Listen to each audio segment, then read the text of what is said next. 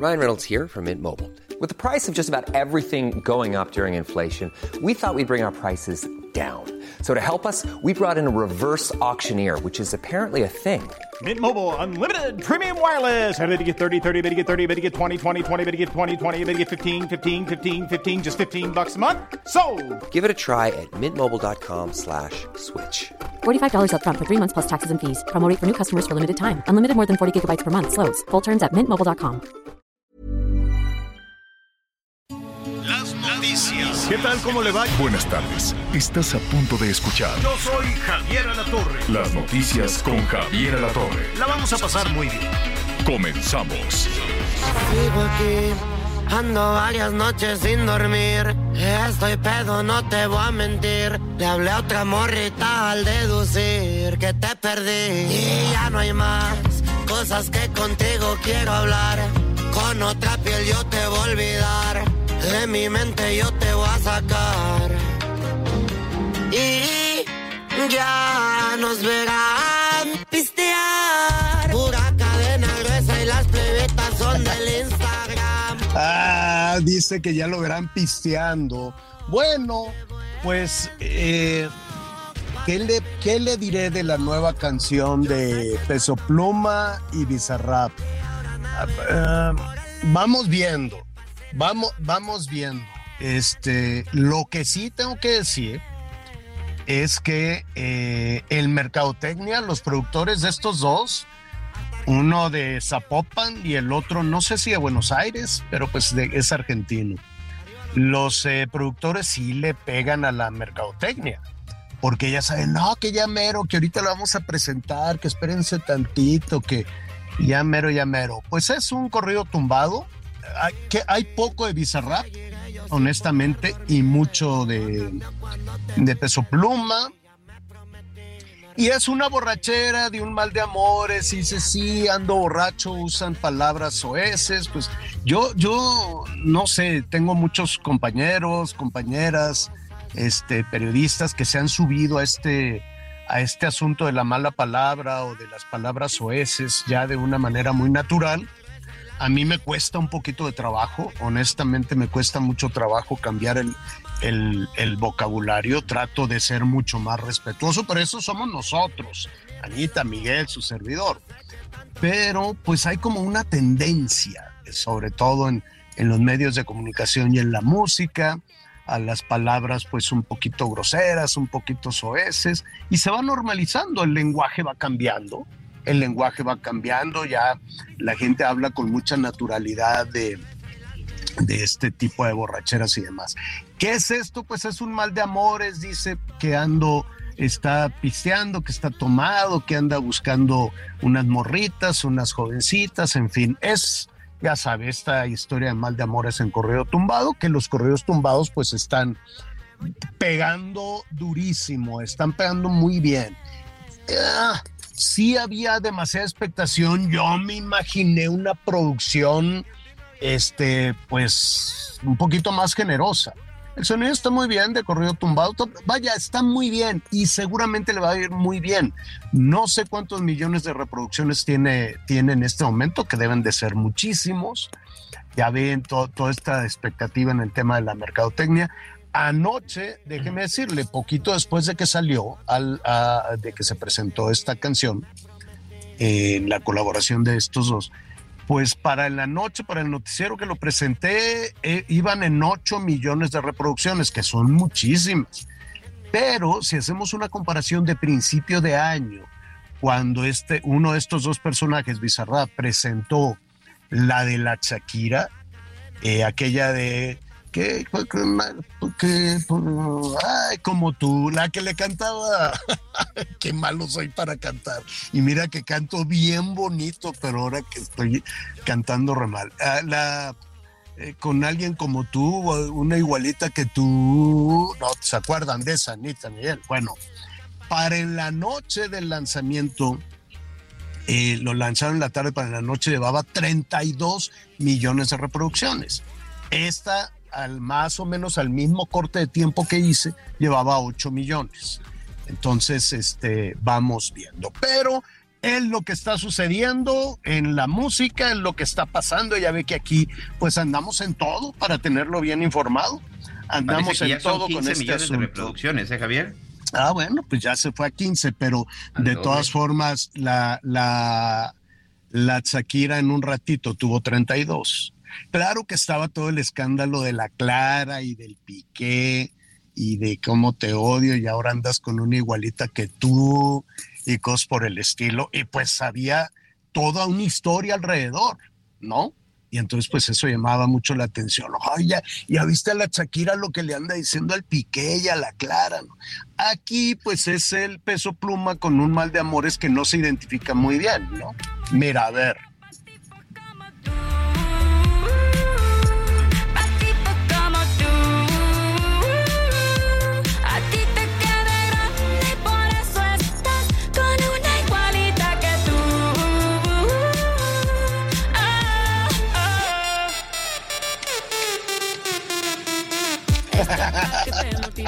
Bueno, pues ahí está. Ah, ah, esas son las, las novedades en la millonaria, millonaria industria de la música.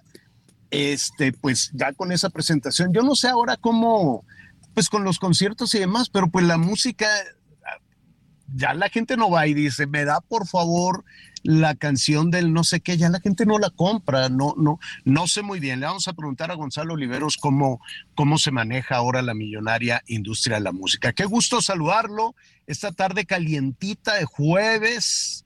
Se eh, van a subir muchísimo las temperaturas, pero antes de darle ahí un poquito cómo, cómo vamos a estar con los calorones, déjeme saludar a mis compañeros. Anita Lomelí, ¿cómo estás? Bien, Javier, qué gusto saludarte. Miguelito, muy buenos días desde la Ciudad de México. Ya hace calor, Javier. no, no, de veras está un poquito fuerte el asunto. No me quiero quejar en función de lo que pasan nuestros amigos del norte, pero hoy no, pero está más la Marina. ¿Eh? Sí, ah, sí. Ahorita lo vamos a retomar. Andan allá en, en Tamaulipas, andan de fiesta. Lo vamos a retomar. Felicidades a, a la Marina Armada de México. Nada más déjame decirte que va a estar más caliente la Ciudad de México que, ¿qué quieres? Que Hermosillo, por ejemplo. No, Entonces, sí, sí, sí. Viene una ola de calor para la Ciudad de México que, que para quienes vivimos aquí, digo, yo entiendo, en el norte, pues los que estamos acostumbrados a las altas temperaturas dirán, ah, pues no es para tanto. Pero para la Ciudad de México estar en los 30, 32 a partir de ya hoy de 30 y así va a estar subiendo viernes, sábado, domingo. Mucho cuidado las mascotas, no las dejen en la azotea, no los dejen en los balcones. Este, hay que hidratarlos los chamaquitos, los niños. Este, pues no sé si este viernes va a haber clases, como ya nunca hay clases, pues ya no sé. Pero entonces, este, Mándenlos. Sí, este viernes sí. Este Cuando no hay es el último viernes de mes, señor. Lo que sí es que ya hay que checar los propósitos. Se nos fue la mitad del año, ya se nos fue. junio, ya se nos acabó la mitad y yo sigo con los tres kilos. No, yo sí, bendito sea Dios los baje. Miguel Aquino, ¿cómo estás? Hola Javier, ¿cómo estás? Anita, me da mucho gusto, mucho gusto saludarlos. Pues sí, ¿eh? la verdad es que el clima el clima va a estar variando mucho acá en la zona del sureste del país. Ahorita estamos a 30 grados centígrados, pero sigue lloviendo. En los últimos días han estado cayendo unas tormentas impresionantes, este, que de pronto pareciera que refresca cuando llueve, pero la verdad es que no, con las altas temperaturas de pronto la humedad es altísima. Pero bueno, muy contento, la verdad es que ver llover es algo extraordinario, señor. Y acá sí no importa si te mojas, ¿eh? Acá sí. Sí, no, por, por el calor. Atención, atención las altas temperaturas también para Michoacán, algunas zonas de Guerrero, em, algunas zonas de Jalisco también. Vamos a estar ya muy cerca de los 40. Viene una onda, una onda de calor importante. Entonces, pues habrá que considerarlo. Ya lo sabe, hidrátese muy bien y si puede, este, pues apoya a los adultos mayores también, a los más chiquitos, que pronto pues se les olvida pedir agua y luego andan así con los cachetes colorados, las criaturas y todos sudorosos, pues bueno, hay que ponerles, hay que hidratarlos muy bien. Vamos a tener altas temperaturas, una ola de calor a partir de hoy, entonces pues eh, muy pendiente con todo eso ya es, ya son las temperaturas de verano. ¿No? Y al ratito se está formando por ahí una tormenta en el Golfo. Miguel al ratito nos va a dar, desde ayer le está dando seguimiento, al ratito le vamos a, a, decir cómo, le vamos a preguntar cómo va. Hasta 32 en la Ciudad de México, mantenerse hidratado y desde luego pendiente de la radiación, de la radiación solar, 40 grados en 13 estados, superior a 40 grados en 13 estados del país. Y bueno, eh, hoy precisamente inicia la temporada de ciclones en el Atlántico, temporada de ciclones en el Atlántico. Esperemos que, que no provoquen daños, que no provoquen afectaciones, pero que sí lleguen con agüita, ¿no? Que sí lleguen con, con lo que se ocupa porque la sequía está tremenda. Bueno, al ratito eh, vamos a continuar con estos temas de la música. Les vamos a tener a la media hora, pues también un, un tema, pues ya ve que siempre estamos oyendo a los señores, al Bad Bunny o al, al este, ¿cómo se llama? Este peso pluma y demás. A la segunda parte vamos a poner una de señoras, a ver qué tal. Una de una, de una chica. Ah, bueno, pues teníamos a la Shakira diciéndole sus cosas al pique, pero la que sí pero no grosera. No, no, no es grosera. Eh, Anita, tú en algún momento antes de, de, casarte con, con el arquitecto, sí. anduviste con uno más chiquito que tú, de edad, no de estatura. no, sí, estaba difícil. No, fíjate que no. No. No sé por qué no se me ocurrió. Ah, Esas cosas se le ocurren a uno más mayorcita. por, de, de por eso, por ahí va, por ahí va la canción, pero que es así medio reggaetón también. Entonces, este, pues es un tema que ya estaremos ahí viendo, que ya estaremos revisando, ¿no? De, de qué tiene, pues cuando el amor es bueno, pues no importa la edad ni las clases sociales, ¿no? Entonces, este, así, eso ya lo, ya lo vamos a, a retomar con Ivy Queen, que también le está, está pegando duro con esa canción. Bueno, las noticias, es Día de la Marina, felicidades a toda la Marina, ya veremos efectivamente cómo, cómo van los eventos que están justo desarrollándose en este, en este punto, en este momento. Oiga, un, una temita ahí nada más de reflexión, les recuerdo que está abierto en nuestro Twitter para que nos dé sus puntos de vista, sus comentarios. Javier-a la torre, Javier-a la torre es el Twitter. Eh, Miguel Aquino, arroba Miguel Aquino, es muy sencillito, no le tiene andar, que andarle poniendo que el, el guion bajo, que no sé qué. Y el de Anita Lomelí es así nada más, ¿no? Ana Lomelí. Así es, Anita, Anita Lomelí, ahí a las órdenes de usted. Bueno, entonces a partir de ese momento está abierto para que nos dé sus puntos de vista y sus comentarios. Y esto viene por lo siguiente, no tardamos, ya, ya ve que están las cacharolas levantando la mano, que yo sí puedo, que no sé qué, también los de oposición, ya todos, ya todos enfilados hacia el 2023. Yo, yo no sé si si alguno de, de, de oposición o de Morena que se convierta en presidenta o presidente de este país, tendría ya los argumentos para seguir diciendo es que fue culpa de Andrés Manuel, o fue culpa de Peña, o fue culpa de Calderón, o fue culpa de, de Venustiano, o fue culpa de... ¿No? No, e, esta, esta cuestión me llama muchísimo la atención, este tema de de culpar al pasado, que lo tienen muy arraigado los políticos, muchas personas, muchísimas personas también, no nada más, no nada más la clase eh, política. Em, he estado investigando y, vamos a, ya se nos están acumulando los temas con Miguel, Miguel con los este, eh, analistas y con los psicólogos, y encontré que hay un, hay una situación que se llama trastorno victimista.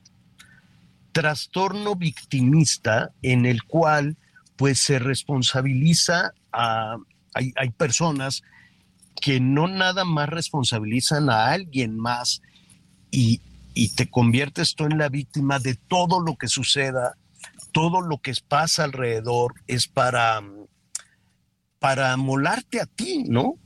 Y, y no es, se llama victimismo. O sea, se victimizan a ellos mismos, o sea, tienen la culpa todos los demás menos tú. Eres incapaz de asumir una responsabilidad, ¿eso es? Pues más o menos así, más o menos así, este, vaya, de lo que, de lo que mm, no, hay, no asumes efectivamente la responsabilidad eh, y todo es una, todo forma parte de tu entorno o del pasado. Y, y lo hemos escuchado con casi todos los presidentes, ¿no? Bueno, o por lo menos no, no recuerdo si Carlos Salinas decía que era culpa también de quién era, de Miguel de la Madrid, no, no, no lo sé. Pero este, casi todos los presidentes, por lo menos del 2000 para acá, Fox, Calderón, Peña y la actual administración dicen que es un tema del pasado. Y en particular con el asunto de la inseguridad.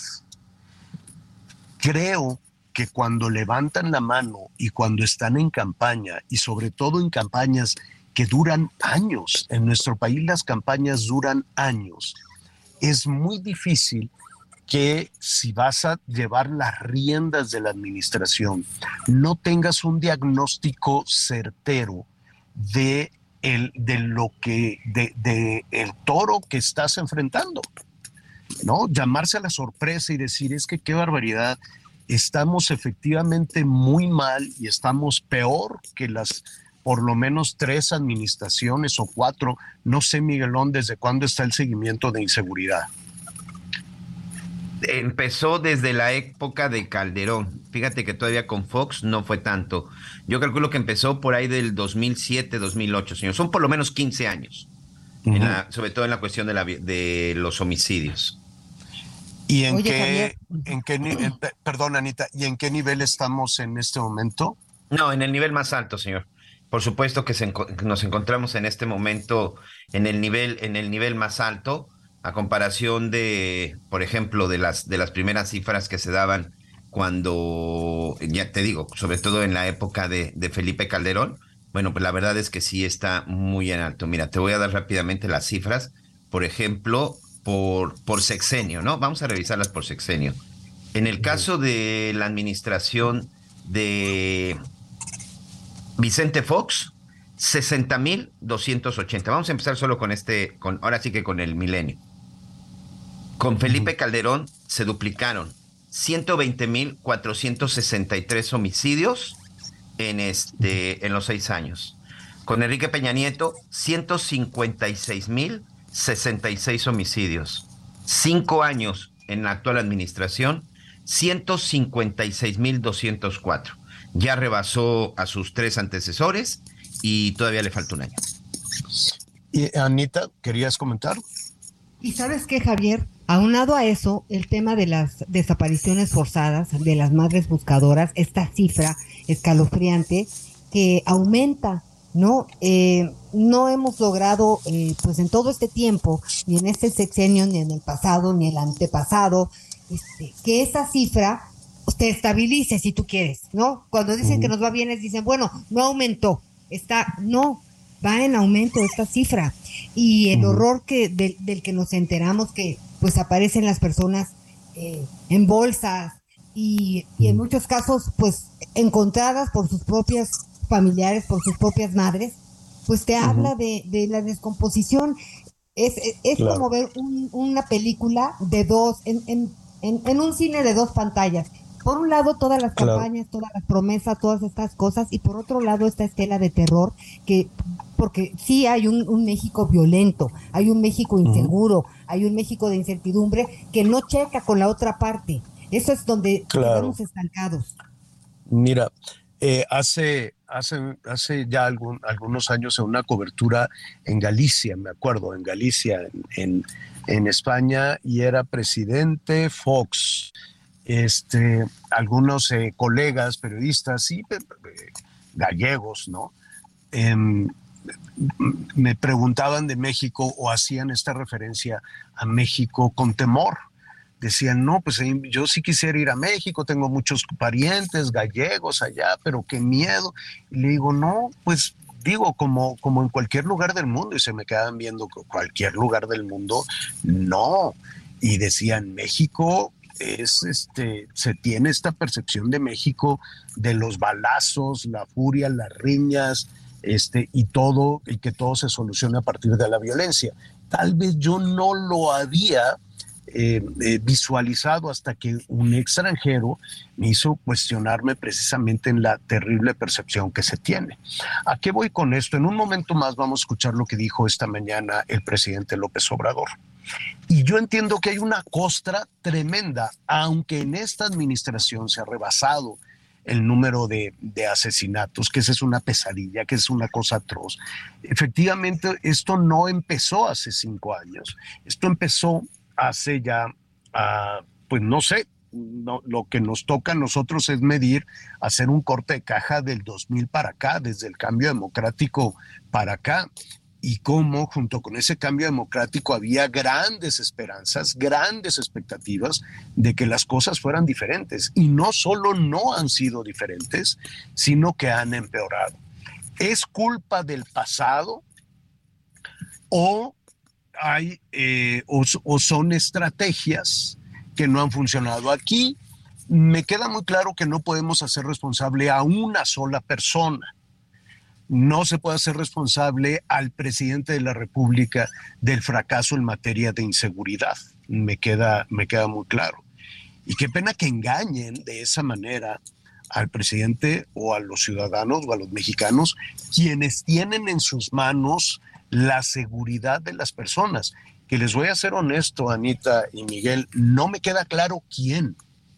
No me queda claro quién toma la decisión y tiene la estrategia. Antes era Durazo, que no pudo con el paquete. ¿Se acuerdan que nos decía? Que Oye, pero, pero, pero, pero ustedes creen que estas cifras que él da es porque alguien lo está engañando y alguien no, le está dando la información correcta. y es el sonido cuando quieras, ¿eh? No, no es engaño ni es información correcta. Yo creo que sí le dan los datos. El tema es quién tiene la estructura y qué le están diciendo. Eh, es decir, a lo que voy. Si la decisión está en manos del presidente, pues él tendrá que asumir la responsabilidad. Si es él, él el que dice, la estrategia va a ser así y vas a ir a combatir a este y agarras a aquel y liberas al otro y vas a negociar. Si la estrategia la define él, entonces sí, se le va, se, hay, hay un, una carga de responsabilidad enorme. Por eso yo preguntaba, ¿quién, qué le están diciendo y quién, yo no sé, Anita Miguel, quién en este momento tiene la responsabilidad? ¿Es Rosa Isela? ¿Es el secretario, es el general secretario? ¿Es el almirante? Pero, pues, ¿en qué momento Rosa Isela ha hablado de una estrategia? ¿Qué, ella, ¿Ella qué hace? Pues ella es responsable por lo pronto de la Guardia Nacional. No, Anita. No, Anita. La, no, la Guardia Nacional está con el ejército. legalmente no. No, bueno. ¿Tú, crees que llegue? A ver, miren, antes de hacer un... No, legalmente, Anita, me queda claro, pero ¿te imaginas que llegara al cuartel de la Guardia Nacional Rosicela? A ver, ¿no? Vamos, no, no, no. a decir, ¿y quién es? ¿Quién es? ¿No? Así que tocar el timbre oigan, ya llegué. Dijeron, oiga, allá afuera está una señora. Tengo un argumento si quieres después del corte, porque sí, o sea, si te ponen al frente, eres responsable, señora o lo que seas. Si no sabes, te agarras a tus asesores. Pero lo que no es posible es que a eso cuatro años. ¿Quiénes son cuatro los años asesores? no tengamos. Eh, creo este, que lo fraseé. Creo que lo fraseé mal y Miguel tenía razón en tu observación. ¿Quiénes son los asesores?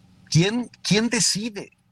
¿Quién, ¿Quién toma la decisión hoy de combatir al crimen organizado en todo el país?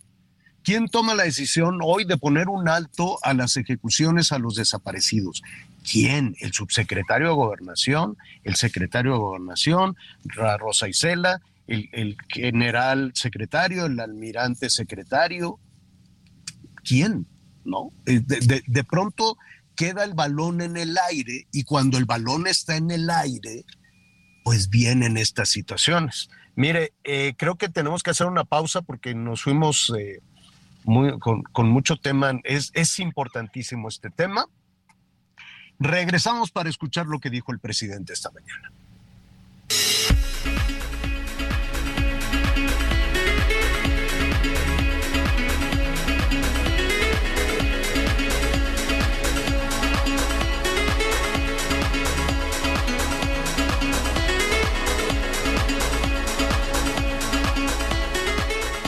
Conéctate con Javier a través de Twitter, arroba javier-alador. Sigue con nosotros.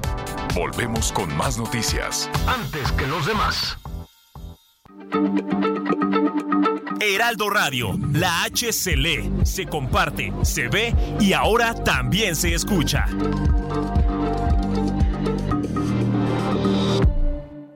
Todavía hay más información. Continuamos. Bueno, eh, estamos aquí batallando con, con, una marcha y unas ambulancias, ahorita le, voy a decir. A ver, eh, muy rápidamente entonces, para avanzar y no dejar pendiente este, este tema. Vamos a escuchar lo que dijo de la inseguridad el presidente López Obrador.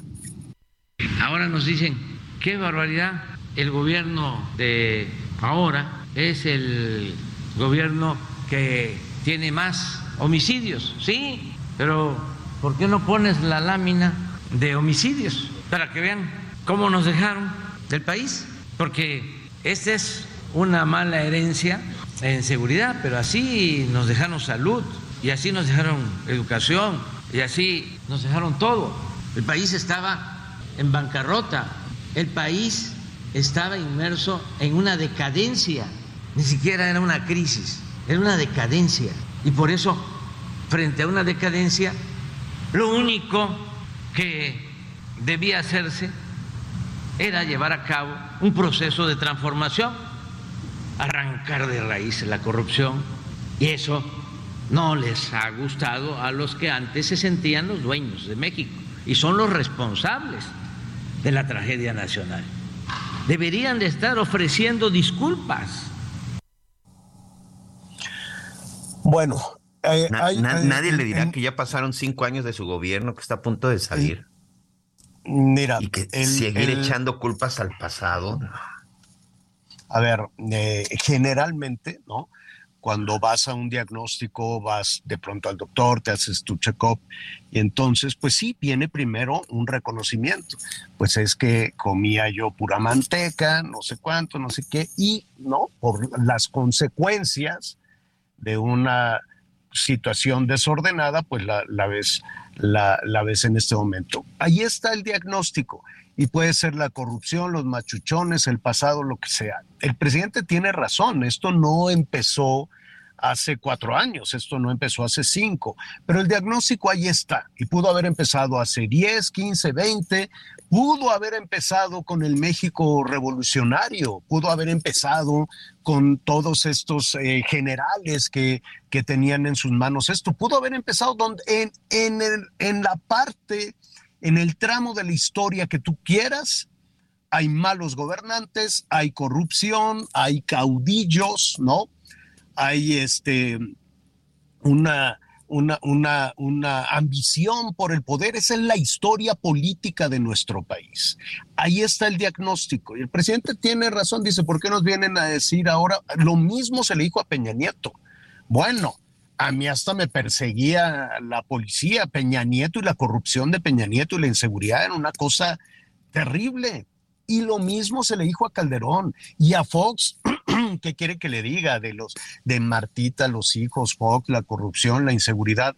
A todos se les ha dicho, absolutamente a todos. ¿Por qué a todos se les dice? Porque son la cara responsable de esto, porque no sabemos quién tiene la responsabilidad del asunto. El presidente tiene razón en que hay un diagnóstico muy feo, es como ir al, al check-up y que te digan, mira nada más todo lo que hiciste en todo este tiempo. Bueno, el diagnóstico, ojalá se haga el diagnóstico el día uno de la próxima administración y quien sea presidente o presidenta de este país sepa realmente y con el diagnóstico en la mano y no nos vuelvan a decir, como todos los presidentes, es que mira nada más. Pues sí, yo creo que desde Álvaro Obregón venimos batallando con esto todos, con todos los presidentes. Este México que surgió violentamente y que surgió de un movimiento de, revolucionario y que ha surgido de impunidad, de, de complicidades y de unos partidos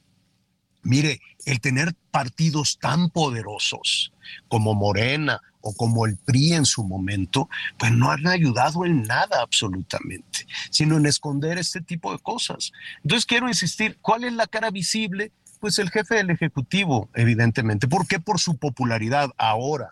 Si el presidente no tuviera esos niveles enormes de popularidad, de cariño y de afecto que tiene de la gente, pues imagínate eh, e, este mismo nivel de inseguridad con la popularidad de Peña Nieto.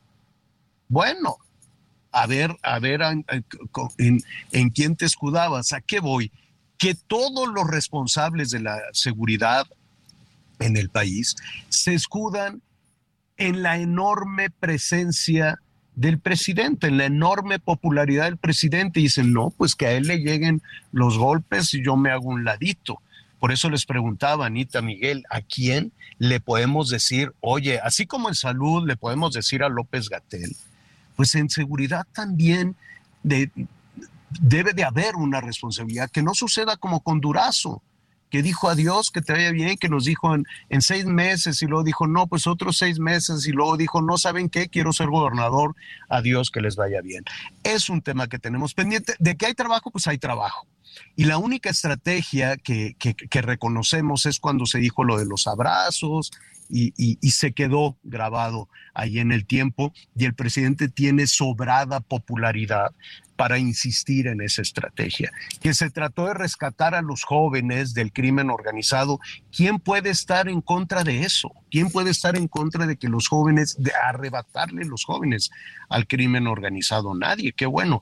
De ahí a que se tenga resultado en eso, cinco años de combate a la corrupción y hay desde Segalmex, la CONADE, los hermanos de Irmeréndira, bueno, todos los días se van sumando casos de corrupción y los que no hemos visto todavía de las super, super obras. Entonces, todos estos asuntos, todos estos personajes se escudan en la enorme, enorme popularidad que tiene el presidente. Ahora, hay medidas que se están aplicando por ejemplo, en el aeropuerto de la Ciudad de México. Voy a abrir aquí un paréntesis.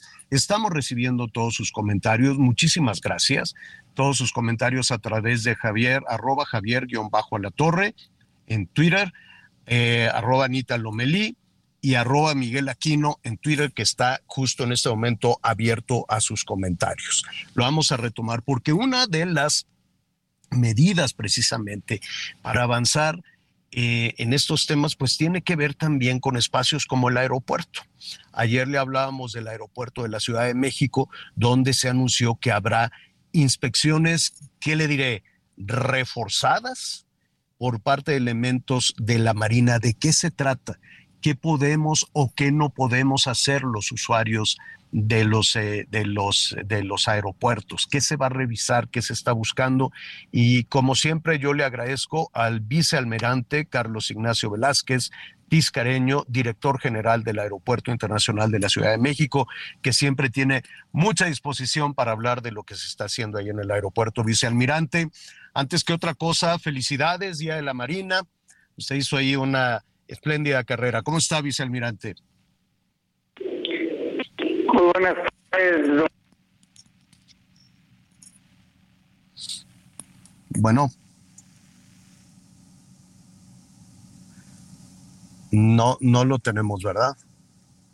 Sí, no este, lo retomamos. Sí, oye, qué pena con el vicealmirante. La vez pasada nos, nos sucedió exactamente igual. En lo que recuperamos la comunicación, Miguel, adelántanos un poco de qué se trata esto que van a hacer ahí en el aeropuerto.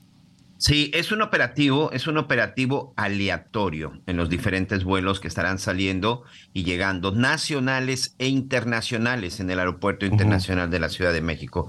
Recordemos que, bueno, pues ya la Secretaría de Marina, pues prácticamente la que está encargando de la seguridad en la en este en este aeropuerto de la Ciudad de México y que bueno no solamente andan en los pasillos y de pronto también ahí verificando las bandas aunque la revisión de las bandas y los rayos, rayos X sigue siendo para esta empresa. las eh, bandas, las de bandas de equipaje te refieres, ¿no? Sí, las bandas de equipaje. Ya, tenemos al vicealmirante para, para que nos diga un poquito de qué se trata y qué debemos de hacer los usuarios del aeropuerto. Vicealmirante, de nueva cuenta una disculpa. Cada vez que queremos platicar con usted nos falla un poquito la comunicación. Le comentaba que Día de la Marina, pues también felicidades por la carrera. Muchas gracias, don Javier. Muchas gracias, don Miguel. Te lo agradezco. Hoy, el, hoy el, la ceremonia oficial, el evento es en, en el puerto de Tampico y nosotros aquí estamos sirviéndoles y, y lo que ustedes gustan desde el, desde el aeropuerto internacional. No es necesario. A ver, no es necesario, no es necesario que el usuario se preocupe en absoluto, porque estas acciones lo que menos buscan es perturbar o asustar al usuario. Esto va dirigido a las líneas aéreas, a las aeronaves. Nosotros estamos en aduana en migración, en administración y también en seguridad. Somos 1.500 marinos que están aquí específicamente en el área de seguridad con diferentes especialidades y estamos identificando nuestras acciones en todas las áreas. Y esto incluye a, a las inspecciones de seguridad de las aeronaves, porque tenemos mucha información, tenemos mucha inteligencia, tenemos alertas internacionales sobre drogas que aún siguen pasando por, eh, por vía aérea que la misma persona los lleva. ¿Cómo serán estos operativos? Estos operativos los venimos efectuando desde que llegamos aquí. Estos operativos es por un grupo reducido de elementos normalmente con binomio canino que ingresan a la, aeronave, ya sea de manera directa cuando tenemos algún alertamiento o de manera aleatoria con el carácter disuasivo y van a ser cuando la aeronave todavía no sea abordada por los pasajeros, una revisión de la aeronave y no vamos a demorar los vuelos a no ser que sea estrictamente necesario. Es únicamente lo hicimos porque tuvimos un, pequeño inconveniente con un miembro de una tripulación de vuelo que no estuvo de acuerdo, no quisimos nosotros eh, que escalara esto, le dije, bueno, esto se va a hacer, son nuestras atribuciones, es la seguridad y le vamos a informar a todo el mundo que la estamos intensificando porque hay presencia de la delincuencia organizada, ah. porque tenemos al, alertas internacionales y nuestra propia inteligencia que nos obliga a intensificar la seguridad sin molestar en absoluto al usuario y por supuesto sin que esto provoque demora porque nosotros no podríamos estar provocando demoras si al mismo tiempo emitimos un decreto para eliminar las demoras a las líneas internacionales. Básicamente es esto. Ah, pues eh, es eh, es eh, muy claro, vicealmirante. Algunas personas decían, bueno, ¿qué tengo que hacer? Habrá revisiones eh, aleatorias, pero es de los aviones, no de los pasajeros. Los pasajeros siguen con la rutina normal de, de los arcos de seguridad, las, las revisiones de rutina de seguridad. Exactamente, esa es otra área de seguridad del aeropuerto. Esto es de seguridad más bien de tipo nacional, porque el aeropuerto es un elemento de la seguridad nacional según la ley de seguridad. Esto va dirigido a las aeronaves, únicamente nacionales e internacionales, de salida y de llegada. Cuando, cuando un avión llega, perdón que lo interrumpa, vicealmirante, cuando un avión llega, no sé, de Sudamérica o de Asia, de Europa, y todavía están los pasajeros a bordo, ¿se puede hacer una revisión? con los binomios caninos y, elementos de la Marina? Sería un caso extremadamente particular y raro. Ah, Normalmente, eso, eso es rarísimo, solamente que tengamos una alerta de Interpol o de, de, inteligencia aquí en el aeropuerto que nos obligue a hacer eso, pero yo tengo 10 meses aquí y no lo hemos hecho. Y, normalmente, intervenimos también la cabina de carga de, de carga del avión. Ahí sí entramos de manera profunda. Pero el pasajero que no se preocupe. Este, pero también este hay que considerar que este aeropuerto está saturado. Y hay mucha gente, mucha gente en la tarde de espera, en los pasillos, en, en todas áreas. Entonces puede ser que de repente vean gente armada con binomios y se espanten. No, esto es una algo que se hace, se le avisa a la línea aérea unos minutos antes para que no obstaculice, a no ser que sea algo que tengamos eh, que omitir el aviso llegar directo, pero no va a molestar, no ha molestado y no va a molestar al usuario.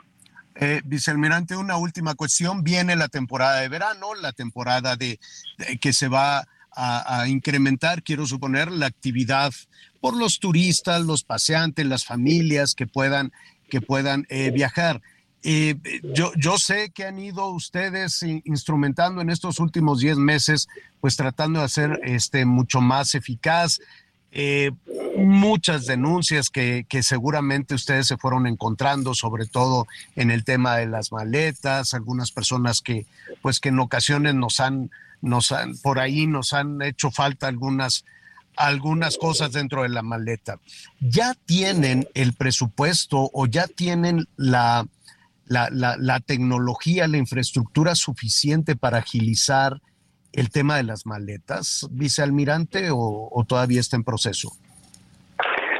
Tenemos aproximadamente cuatro meses, en lo que va del año, que no tenemos ninguna banda de maletas fuera de servicio. Cuando llegamos estaban casi todas fuera de servicio. Así es. Eh, son mecánicas y pueden fallar en algún momento, pero tenemos todo este año que no tenemos ninguna fuera de servicio, a no ser alguna que esté en mantenimiento. Y tenemos en lo que va de este año, desde tres meses para acá, que no tenemos ningún reporte de robo de maletas y sí tenemos muchas acciones nuestras para frustrar intentos de apertura de maletas. No tenemos ninguno, pero les pedimos a ustedes, a los usuarios, que si así ocurre, nos lo hagan saber, porque tenemos toda la tecnología para detectar quién tomó, quién trató de intentar, quién se robó una maleta. Tenemos toda la tecnología y lo hemos hecho muchas veces en que inclusive le roban algo aquí a, un usuario o a un locatario, recuperamos el, el efecto, se los hemos mandado hasta otros países y tenemos un protocolo de objetos olvidados impresionantes de miles de objetos que, que los dejan aquí, los olvidan o los pierdan, cada mes. Miles, don Javier, miles. Y tenemos que activar un, un protocolo para su destino final, entregarlo o a un asilo o, a una ah, alcaldía muy pobre, y eso es un protocolo impresionante. Pues no tenemos problemas ya con las, con las maletas y mucho menos de robo. Vicealmirante, le agradecemos mucho estos minutos y ojalá nos invite a ir ya con, con cámaras y hacer de nueva cuenta ahí un, un reportaje sobre este último tema y prepararse para la actividad de verano, que seguramente pues se van a incrementar, se va a incrementar muchísimo la, la, la, actividad. Vicealmirante, felicidades de nuevo por el Día de la Marina y muchísimas gracias por atender esta llamada. La recibo con gusto y con aprecio y sigo a sus órdenes siempre que usted lo requiera. Gracias. Gracias. Es el, el eh, vicealmirante director precisamente del aeropuerto, vicealmirante Carlos Ignacio Velázquez, director general del aeropuerto. Pues ahí va, ¿no? Ahí va jalando. Todavía faltan muchísimas muchísimas cosas ahí en el aeropuerto. Y vaya que nos hemos quejado, ¿no? Pero mira, por lo menos, y, lo comentaba yo ayer, Anita Miguel, ¿no? Por lo menos allá en la entrada, eh, los de las camisonas, estos amarillas, ya les pusieron otro uniforme y son un, un poquito, un poquito más amables. Este, ¿qué crees, Miguel Aquino? a reserva de que retomamos el tema de inseguridad, vamos a estar también en Jalisco, ¿no? a ver qué lo que ha sucedido con este caso terrible. Vamos a estar también en Chiapas, eh, que son de estos puntos de inseguridad. Retomo nada más cómo se, supongo, quiero yo suponer que se tiene que avanzar en diferentes frentes. Los aeropuertos, las aduanas, en Manzanillo mataron, acababa de llegar un directivo de las aduanas, venía de Tamaulipas, y creo que lo mataron este fin de semana, una cosa ahí también terrible. Eh, es, decir, este asunto de la inseguridad, las calles, los asaltos, los robos, la violencia, la violencia de género, es, es, una suerte de tsunami lo que tenemos encima, ¿no, Miguel? Sí, la verdad que sí, Javier. Sobre todo son diferentes frentes los que están abiertos. Y fíjate que en todo este eh, eh, discusión, análisis y de repente todas estas cuestiones de cifras que se manejan en nivel de seguridad, hay algo que queda claro que siempre han hecho de lado y que no se han dado cuenta que es la parte más importante y me refiero a la policía. Creo que esta parte de la policía es muy, muy importante porque al final son los elementos policíacos los que están en esa primera línea en el frente en el frente de batalla por llamarle de alguna de alguna de alguna manera no los elementos de la policía municipal estatal ahora bueno pues lo que tiene que ver con la Guardia Nacional creo que en esa parte no se ha hecho ni se ha hablado lo necesario y, y, y, y doy un punto de vista y por qué amigos al final la policía municipal es la encargada del primer contacto incluso con el ciudadano. Es la policía que de pronto, bueno, pues tiene que atender un hecho como un robo, como una agresión, incluso hasta un incidente, si ustedes quieren, de tráfico, pero de alguna u otra forma es a la primer eh, instancia o es al primer elemento al que usted se acerca.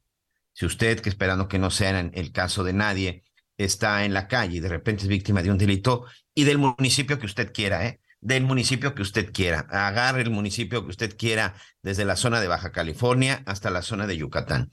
El hecho es que la mayoría de los policías municipales hoy se encuentran en el abandono.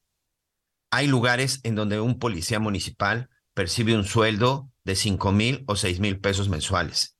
Hay lugares en donde incluso muchos de los elementos de la policía ni siquiera cuentan con el armamento necesario y cuando llegan a tener el, em, este, eh, el armamento, bueno, en ocasiones ni siquiera funciona, son viejos o incluso todavía se alcanzan a observar pistolas que tienen 30, 40 años y evidentemente pues que un uso que provoca que provoque el desgaste. Hay quienes incluso se preocupan por el uso de las por el uso de las balas, los chalecos, qué decide las patrullas.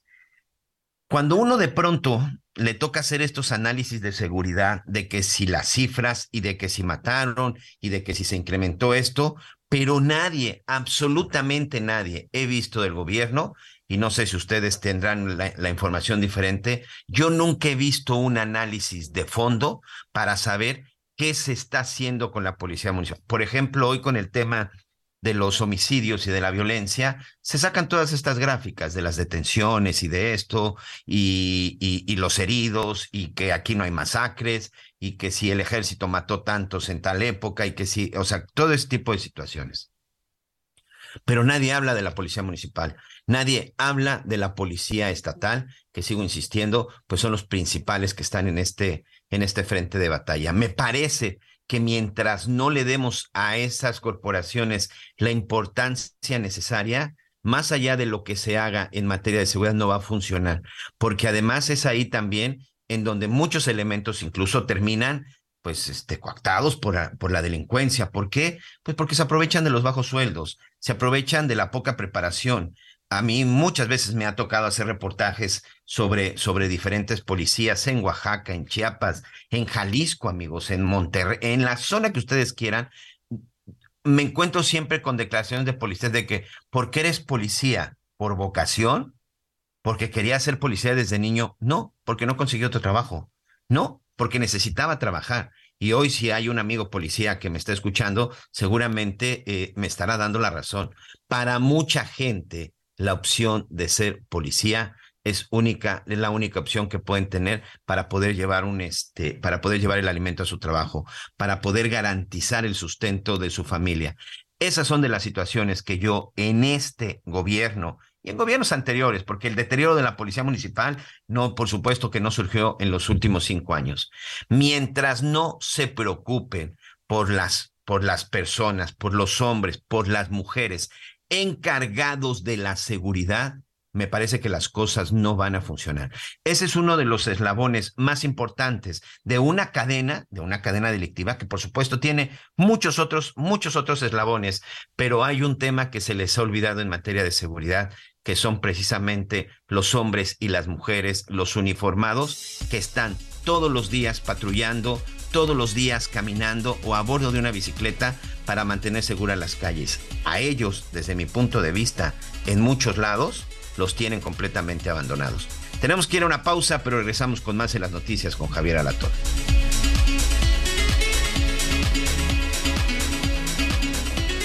Conéctate con Miguel Aquino a través de Twitter, arroba Miguel Aquino. Toda la información antes que los demás. Ya volvemos.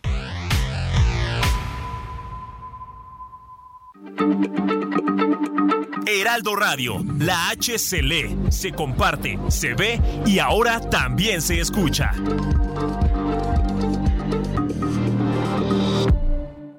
Todavía hay más información. Continuamos.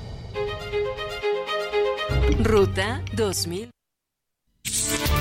Desde el estado de Tamaulipas, el presidente Andrés Manuel López Obrador rechazó que algunas organizaciones de la sociedad civil, no gubernamentales y defensoras de derechos humanos los quieran meter en el mismo saco que otras administraciones y reiteró que no son iguales porque se está atendiendo a todos y no hay impunidad.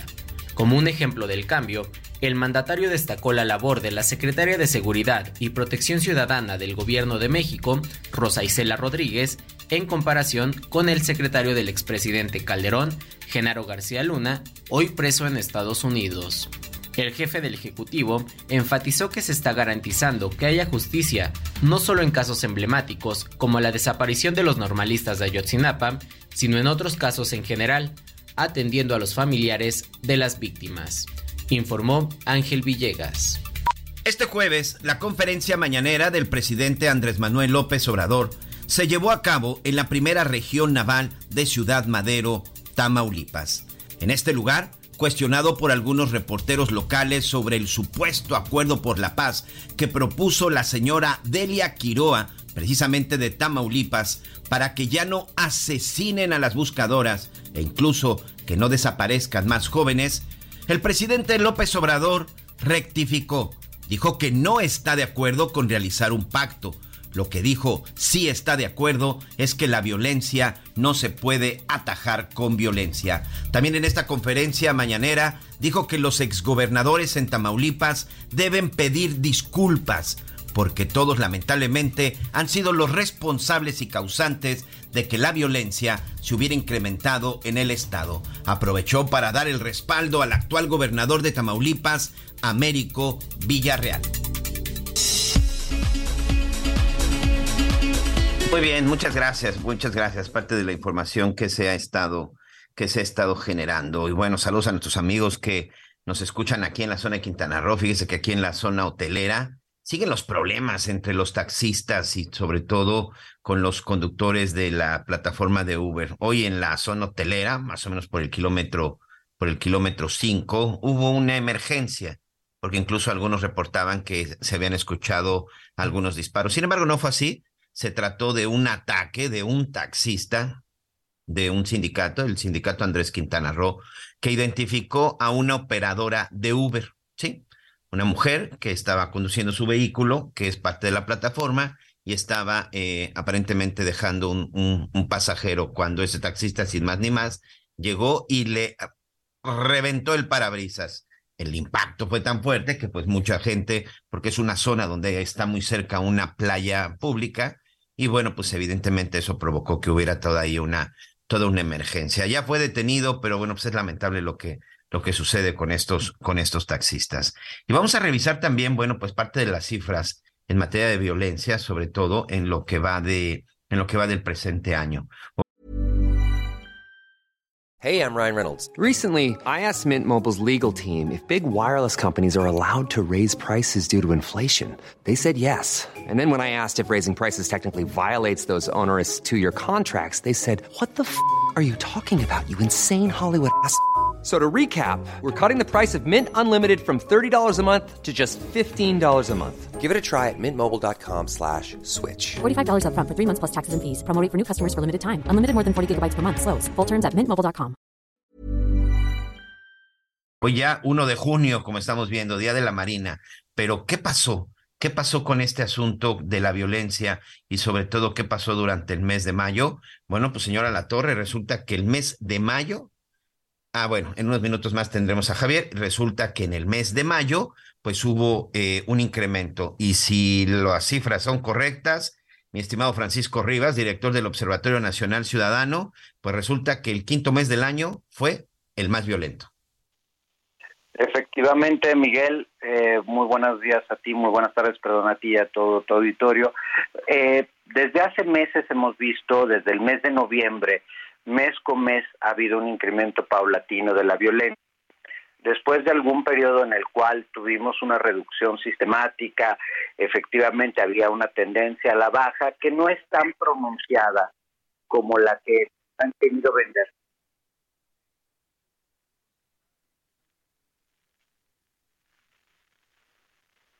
Bueno, bueno. Sí, ahí estamos, sí, se nos fue momentáneamente la señal. Están fallando un poco la, la, señal, la señal. Sí, te escuchábamos. Te comentaba que efectivamente, de, a ver, hagamos un paso atrás. Desde el inicio de esta administración tuvimos un 2019 en donde la escala de violencia siguió y llegó a ser el año más violento. Entre 2019 y 2020 no hubo una variación, la diferencia fue de apenas el 0.4% entre un año y otro, que lo, lo que es absolutamente nulo. Y además en 2020 debemos recordar que fue cuando empieza el periodo de la pandemia, la sana distancia, y eso tuvo en el mundo un efecto muy positivo que México no logró ser tan importante, que es la reducción de la violencia. Entre 2020 y 2021 sí hay una reducción, pero también muy paulatina del 3% de eh, las víctimas de homicidio. A pesar del encierro en el que estábamos todos los mexicanos, Francisco. Efectivamente, y si comparamos, por ejemplo, lo que sucedió en otros países de la región, Brasil y Colombia tuvieron reducciones de aproximadamente el 15-20%. Nosotros apenas tuvimos un 3%. Entre 2021 y 2022 también se registra una reducción del 6%, tampoco tan importante, pero en este 2023, o sea, desde finales de 2022, vemos este crecimiento que se ha sostenido y aquí quiero decir algo. A mí no me preocupa nada más el hecho de que los homicidios se encuentran en máximos históricos. Que este ya a la fecha es el sexenio más violento si consideramos los homicidios. Es que si incluimos otros delitos, como son los otros delitos que atentan contra la vida y la integridad personal, las desapariciones de personas, los otros delitos que atentan contra la libertad eh, individual, los delitos como la extorsión, el narcomenudeo, la trata de personas, el feminicidio, nos encontramos en máximos históricos. Entonces, hacer un análisis más completo nos llevaría a decir, no, no solo hay un fracaso en reducir los homicidios, hay un fracaso generalizado en reducir la incidencia delictiva y la violencia. Hay una mm. pérdida de control del territorio. Tenemos más de 500 municipios controlados por la delincuencia organizada. Y tenemos también una situación de impunidad como no habíamos visto antes. Hay una caída en los decomisos, en las detenciones, en las sentencias condenatorias, que sí nos hablan, nos apuntan a un fracaso muy importante del gobierno federal y de los gobiernos locales. Hay que recordar que dos terceras partes del país son controladas por el partido del presidente, hay una pérdida de control del territorio y hay una pérdida de control de la seguridad para los mexicanos. Francisco, un diagnóstico, un diagnóstico, bueno, primero te saludo, no te había, no te había saludado. Eh, Francisco, muy buenas tardes. Qué diagnóstico terrible em, el, que nos estás presentando, que, que evidentemente con, con, la, con, la cuestión de, de, tiempo, pues podríamos eh, abundar en cada uno de estos aspectos que tú estás señalando y configurar así un escenario este, mucho más complicado, mucho más difícil para todos. Aquí creo que habrá que hacer un señalamiento y coincido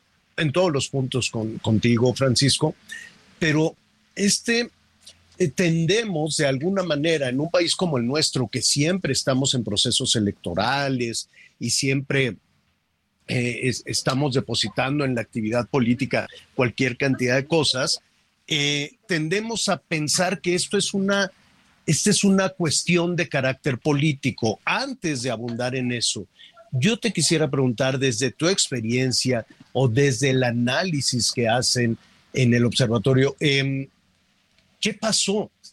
¿Por qué hemos llegado a este punto? ¿Qué opinas?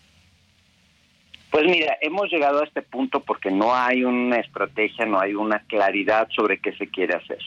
Tú recordarás que en 2018 nosotros eh, llevamos a cabo un ejercicio denominado por un México Seguro.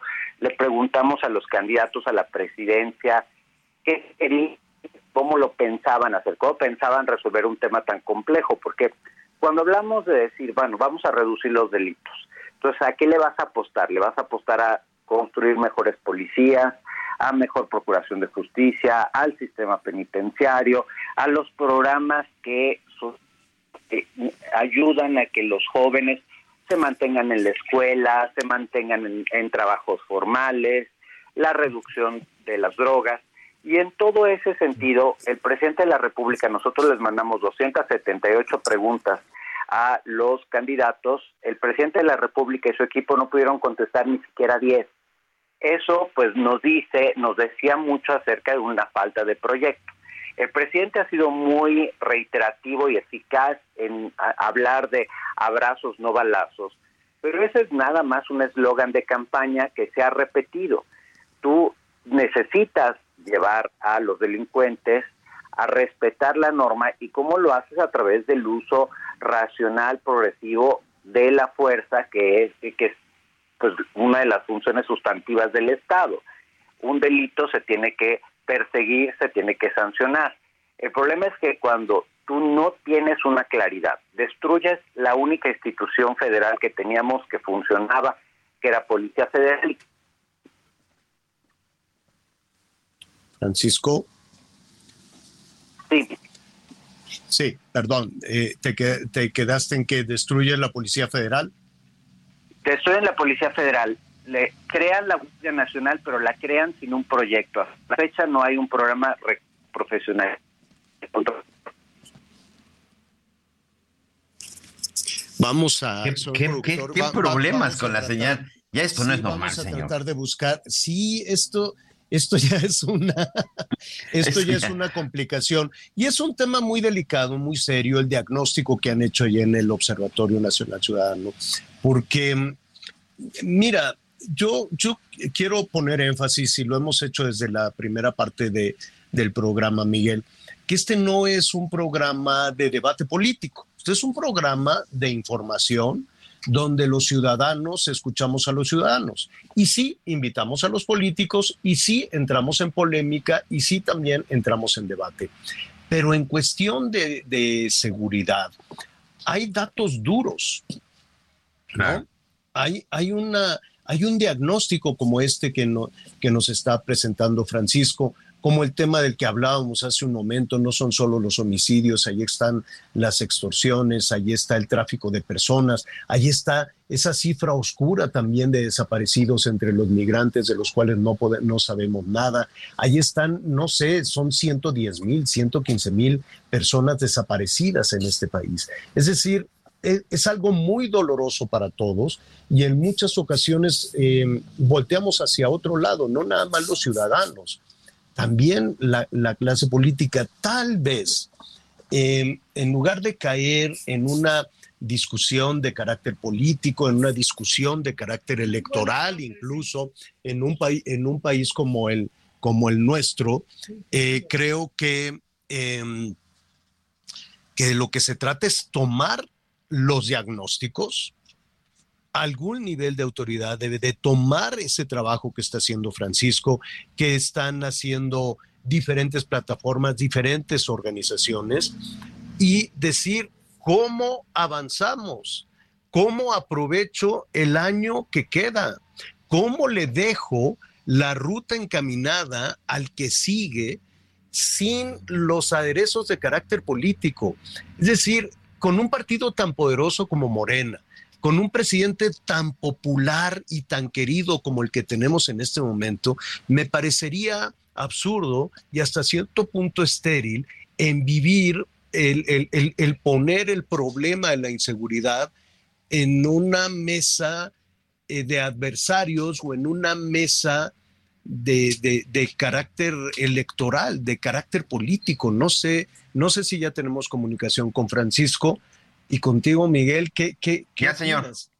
Creo, ya está listo, Francisco. Creo, Francisco, escuchándote y escuchando a Miguel, que tal vez debemos de tomar el trabajo que hace el observatorio y que hacen eh, diferentes em, organizaciones no gubernamentales y que de hecho hacen em, organismos como el de Mexicanos contra la Corrupción y en lugar de ponerlo en, es, en, en algo electoral, o en fruto de los adversarios que me quieren destruir, decir, voy a tomar todo este diagnóstico, por muy doloroso que sea, y ver en dónde falló la estrategia, porque estrategia sí hay, que no sea la adecuada, pues en los hechos, en los hechos queda claro que, que no es la adecuada. ¿Qué opinas? Pues mira, eh, nosotros lo hemos intentado, tú sabes, yo en mi rol en su momento de invitado permanente del Consejo Nacional de Seguridad Pública.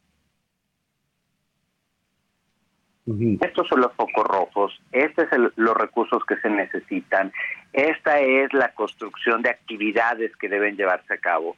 La verdad, el, documento lo desecharon sin más ni más. Eh, yo sé que otras organizaciones que también se han especializado han hecho lo propio hemos intentado trabajar con las autoridades. Tú sabes muy bien que nosotros le ofrecimos a la Guardia Nacional un programa de capacitación completamente donado, con tecnología completamente donada. Con, ¿Por qué? Porque nos interesa. A nos, nuestro tema no es si gana un partido, si gana otro, si es este presidente o si es otro. A nosotros como mexicanos nos interesa que no nos sigan secuestrando, que no nos sigan extorsionando, que no nos sigan robando en las calles. Quienes hemos vivido en carne propia la violencia sabemos lo que significa y sabemos lo que significa enfrentarnos solos, porque ahorita estamos atendiendo casos de personas que han sido violadas, que han sido eh, secuestradas, que han sido eh, agredidas en su propio domicilio y les, les voltean y los hacen incluso culpables. Tenemos unos casos terribles en este momento en Guerrero, en Nayarit, en Michoacán, o sea, en varias entidades en donde las víctimas se vuelven incluso culpables. Eso es lo terrible. Entonces, ¿qué, debemos hacer? Debemos invertir, debemos usar la información que tenemos. La verdad es un fracaso generalizado a nivel federal que se desdobla en lo local los recortes presupuestales han sido brutales. Hoy las fiscalías tienen un 40% menos de dinero de lo que tenían el sexenio pasado, las policías estatales igual, las policías municipales por tercer año consecutivo no tienen un solo peso. Y otro de los aspectos que hemos investigado, Javier, y que presentaremos el próximo año es cómo a partir de los apoyos sociales que da este gobierno, ha habido un incremento de uso de drogas y de alcohol por parte de los jóvenes que ahora reciben un dinero directamente que antes no recibían, pero que no está anclado a ningún programa social. Entonces, ¿qué sucede? Que hoy reciben dinero y ese dinero en situaciones dramáticas pues van y lo usan para consumir drogas. Tenemos millones de jóvenes que después de la pandemia no reingresaron a los sistemas educativos tenemos a muchísimas personas que fueron expulsadas de los trabajos formales para irse a la informalidad y eso es un primer paso para perder el control del territorio. Y como te decía, tenemos 500 municipios del país en donde el mercado lícito es controlado a través de los grupos delictivos, en donde quieres vender cigarros, no, no puedes. Puedes vender solo las marcas que son del cártel Jalisco Nueva Generación. Cigarros, pollos, cervezas, el, fertilizante, todo, todo desafortunadamente está controlado. En este, en este punto que estás señalando, Francisco, te robo dos minutos más para, para dos cuestiones y conocer tu punto de vista. Uno, em, escuchamos al inicio de la semana que en Palacio Nacional el jefe del Ejecutivo hizo un llamado a que los grupos criminales asumieran su responsabilidad y este, pues dejaran de andar de maldosos, ¿no? Que era, fue muy polémica esta declaración, no fueron las palabras que utilicé, se le cuestionó al presidente sobre esta, esta, esta acción de las madres buscadoras, de las mujeres buscadoras que hicieron un llamado a los grupos criminales para, para poder localizar a las personas desaparecidas. Hubo, hubo éxito en un caso, en uno de estos llamados, y se le preguntó al jefe del Ejecutivo y dijo, pues sí, por esa ruta de entrar en contacto con los grupos criminales, no me atrevería a decir negociación, porque negociar implica poner sobre la mesa incentivos para el crimen. Este, ¿qué, qué, opinas de, primero de ese punto? ¿Se debe entrar en contacto, sentarse a la mesa con los jefes de los grupos criminales? Pues mira, sentarlos a la mesa y reconocerlos como un actor significa que tú estás también reconociendo que no eres capaz de cumplir tu función como Estado. La paz narca que ha existido siempre y ha existido en todo el mundo y existe en todo el mundo, incluso en países civilizados como puede ser eh, Japón, como son los países escandinavos, de, es un hecho que ocurre, pero que no está pactado, o sea, no es el Estado el que se sienta a negociar estas cosas. ¿Qué sucede? Que hay ciertos niveles de tolerancia que generalmente tienen los países y que les dicen puedes cometer este tipo de delitos con tal que no te pases de aquí, con tal de que el lavado de dinero no llegue a estos lugares, con tal de que la violencia no se desate. Y si se desata, entonces el Estado te cae con todo, que es lo que pasa en Estados Unidos. En Estados Unidos, claro que hay cárteles de la droga. ¿Por qué no escuchamos hablar de los cárteles de la droga norteamericanos? Porque su nivel de operación es bajo, de bajo perfil, no agresivo, hay pocos homicidios. Si bien en números absolutos pueden parecer altos, la tasa de homicidio doloso de Estados Unidos es la quinta parte de la que tenemos en nuestro país. Evidentemente no estamos hablando de un problema generalizado de violencia como el que tenemos en nuestro país. Entonces, yo no creo que esa sea la estrategia, más cuando no tenemos un Estado capaz de hacer cumplir, o sea, de decir, si te pasas, entonces te caigo con todo. Hoy estamos en una absoluta debilidad y en una absoluta psicosis, porque para mí el ejemplo muy claro es la política migratoria. La política migratoria que dice que es de puertas abiertas y luego militarizamos las fronteras, luego metemos a los centros de reclusión a los migrantes, luego los dejamos que mueran quemados. Esa política que no tiene ni pies ni cabeza es similar a la política de seguridad. Abrazos y no balazos, pero militarizamos la seguridad. Abrazos y no balazos, pero entonces no sabemos a la hora de detener a las personas si hay que efectivamente hacer que no tenemos capacitación en, en las eh, instituciones y entonces no hay primeros respondientes, no hay cadena de custodias, los casos se caen, el sistema penitenciario se encuentra abandonado y luego tenemos cosas terribles como lo que ocurrió en Tamaulipas, en donde el ejército, porque no está capacitado para hacer funciones policiales, mata a jóvenes que eran absolutamente inocentes, pero no solo los mata en un ejercicio para frenarlos porque iban en el vehículo, sino que todavía uno sale con vida y lo ejecutan, lo ejecutan, o sea, lo matan en la calle y tratan de llevarse el vehículo diciendo que estaba lleno de drogas y de armas para encubrir ese hecho gravísimo que cometió y del cual hay una impunidad. ¿Qué pasó con eso? No, nada.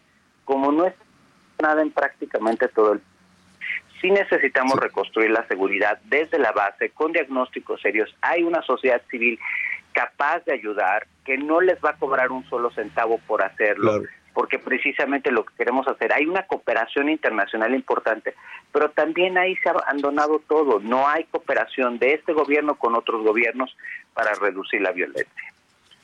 es un tema, es un tema muy complicado que nos gustaría seguir abordando contigo, sobre todo cuando se tiene esa percepción de borrón y cuenta nueva, ¿no? Cuando el año entrante parecería que, bueno, se hizo hasta donde se pudo y ahora habrá que empezar de cero, pero, pero pues no, como de alguna u otra manera, como lo señaló el presidente esta mañana, no partes de cero. Tienes toda una costra de inseguridad terrible eh, con la cual quien gobierne en este país tendrá que, tendrá que empezar. Así es que, Francisco, si nos permite, seguiremos en contacto contigo. Gracias a ti, Javier, y los invito este domingo a que salgan a votar y sabes que hicimos un ejercicio para conocer las plataformas electorales de los candidatos. Lamento decir que los de Morena no contestaron de nuevo, pero hay candidatos que sí tienen un proyecto. Votemos por aquellos candidatos que tienen un proyecto y no nada más por los que quieren palabras y no hechos. Perfecto. Muy bien. Francisco, Francisco Rivas, como siempre, muchísimas gracias. Te seguiremos escuchando en este espacio. Bienvenido siempre y además en todas las plataformas y en todos los ejercicios que llevas a cabo. Gracias, Francisco. Hasta luego. Es Francisco Rivas, director del Observatorio Nacional Ciudadano. Este, Miguelón, tenemos unos minutitos antes de un minuto nada más creo que ya liberaron al pariente del, que, del gobernador de Zacatecas, ¿así es? Es correcto, Javier, por la noche, exactamente ayer por la noche, fue liberado Pedro Ávila junto con los dos empleados de esta cervecería con los que fue levantado, secuestrado desde el pasado 20 de mayo en la zona de Fresnillo, en Zacatecas. El reporte que tenemos es que se encuentran bien, que se encuentran este, ilesos, evidentemente, bueno, pues eh, eh, nada, nada que represente un peligro, que represente un riesgo. Nos han dado más detalles, pero Pedro Ávila, este familiar, tanto del, del senador Ricardo Monreal como del mismo gobernador del estado de Zacatecas, pues ha sido liberado junto con los dos empleados mismos que fueron secuestrados con él el día que estaban en su negocio, un expendio de cervezas en la zona de Fresnillo, Javier. Vamos a hacer una pausa, esperemos que, lo hayan liberado sano y salvo. Volvemos con más detalles. Conéctate con Ana María a través de Twitter, arroba Anita Lomelí. Sigue con nosotros. Volvemos con más noticias. Antes que los demás. Heraldo Radio, la H se lee, se comparte, se ve y ahora también se escucha.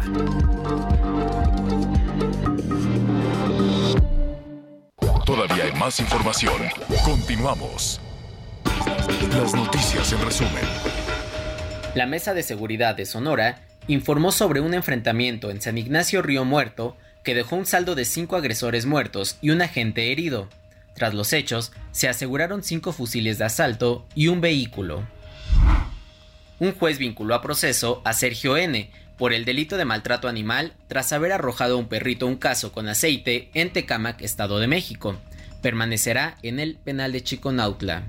Además, la Fiscalía Mexiquense obtuvo una segunda orden de aprehensión en su contra por el delito de homicidio calificado en grado de tentativa debido a que agredió verbalmente a un carnicero, lo amagó con un arma blanca y con un arma de fuego. El INE avaló los conteos rápidos para las elecciones del próximo domingo 4 de junio en el Estado de México y Coahuila, esto con el fin de que la población pueda conocer la misma noche de los comicios las tendencias sobre la votación en las dos gubernaturas. Hoy el dólar se compra en 17 pesos con 2 centavos y se vende en 18 pesos con 0 centavos. Muy bien, muchas gracias, muchas gracias Ángel Villegas, gracias por su información. Y bueno, por favor, mucha, mucha atención. Esta información también, créamelo, es muy importante, sobre todo si usted en este momento pues no sabe qué hacer con su reparto de utilidades, si usted tuvo esa oportunidad, creo que este es el momento para invertir. Así que yo le quiero dar la bienvenida al ingeniero Germán Ortiz. Él es el, eh, pues el responsable y sobre todo el encargado de lo que está sucediendo en el nuevo desarrollo Vista Hermosa. ¿Cómo estás, amigo? Gusto saludarte nuevamente. Buenas tardes, mi estimado Miguel. Te agradezco esta invitación que me haces. Una pregunta, ¿ya tienes planes para este fin de semana? No, pero si me vas a invitar a conocer, estoy más que puesto. Perfecto, claro que sí, ese es el propósito. Te agradezco esta invitación a conocer el nuevo desarrollo Vista Hermosa en el bello estado de Morelos. Terrenos completamente planos. Olvídense de emparejar o rellenar terrenos que son a bordo de carretera para ese negocio con el que siempre ha soñado y ahora será una realidad. Terrenos que se entregarán con red eléctrica para que hagan su contrato ante CFE. Fíjate que esta es una parte muy importante, que de pronto cuando uno va a comprar, saber que cuenta con los servicios necesarios. Pero ¿qué otros atractivos? ¿Por qué tendría yo que eh, sentirme atraído por el desarrollo Vista Hermosa? Por ejemplo, de entrada tenemos bancos, cajeros, supermercado, todo lo necesario para vivir cómodamente. Tenemos el balneario de Atotonilco con sus aguas termales, la zona arqueológica de Chalcatzingo, la zona de paracaidismo de Cuautla, qué tal el exconvento de San Agustín que es patrimonio de la humanidad por la UNESCO y por supuesto toda la oferta educativa, desde preescolar hasta la UAM, Universidad Autónoma del Estado de Morelos, y no menos importante, el Hospital General de Especialidades. Y por supuesto, si se requiere transporte público desde Ciudad de México hasta Vista Hermosa. Y que mencionar el clima, es, recuerden, estamos en la ciudad de la eterna primavera.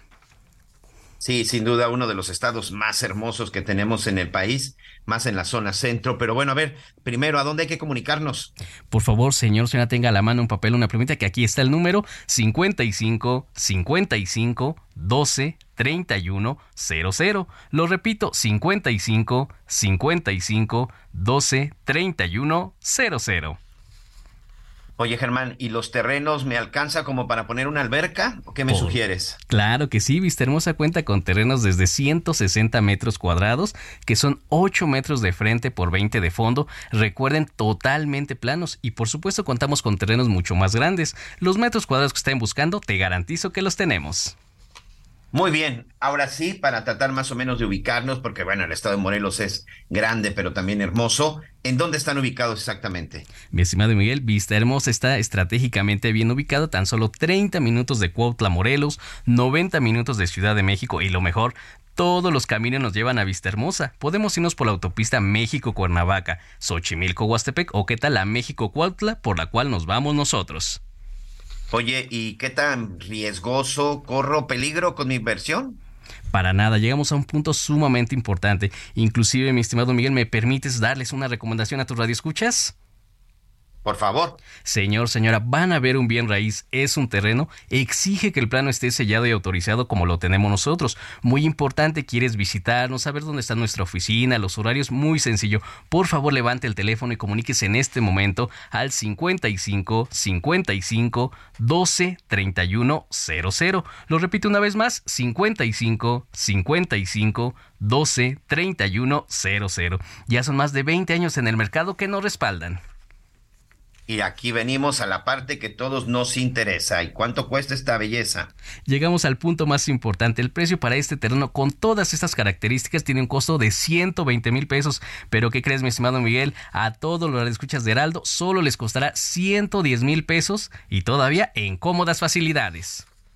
¿Cómo están esas facilidades? Por ejemplo, un enganche de 27.500 pesos, mucha atención, jamás se juntará enganche con mensualidad, ya pagó su enganche, tomó posesión del terreno y un mes después comenzará a pagar tan solo 2.750 pesos sin ningún interés. ¿Qué hay que hacer? Por favor, comunicarse en este momento al 55 55 12 31 00. Lo repito, 55 55 12 31 00.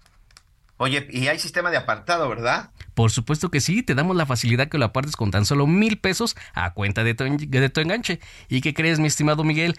Traigo excelentes noticias. Si apartas tu terreno con mil pesos, un descuento más aparte de los diez mil pesos ya mencionados. Estamos echando los terrenos por la ventana. Prácticamente nos estamos ajustando a tu presupuesto y tenemos promociones. ¿Quieres pagar menos? Muy sencillo, comunícate por favor al 55 55 12 31 00.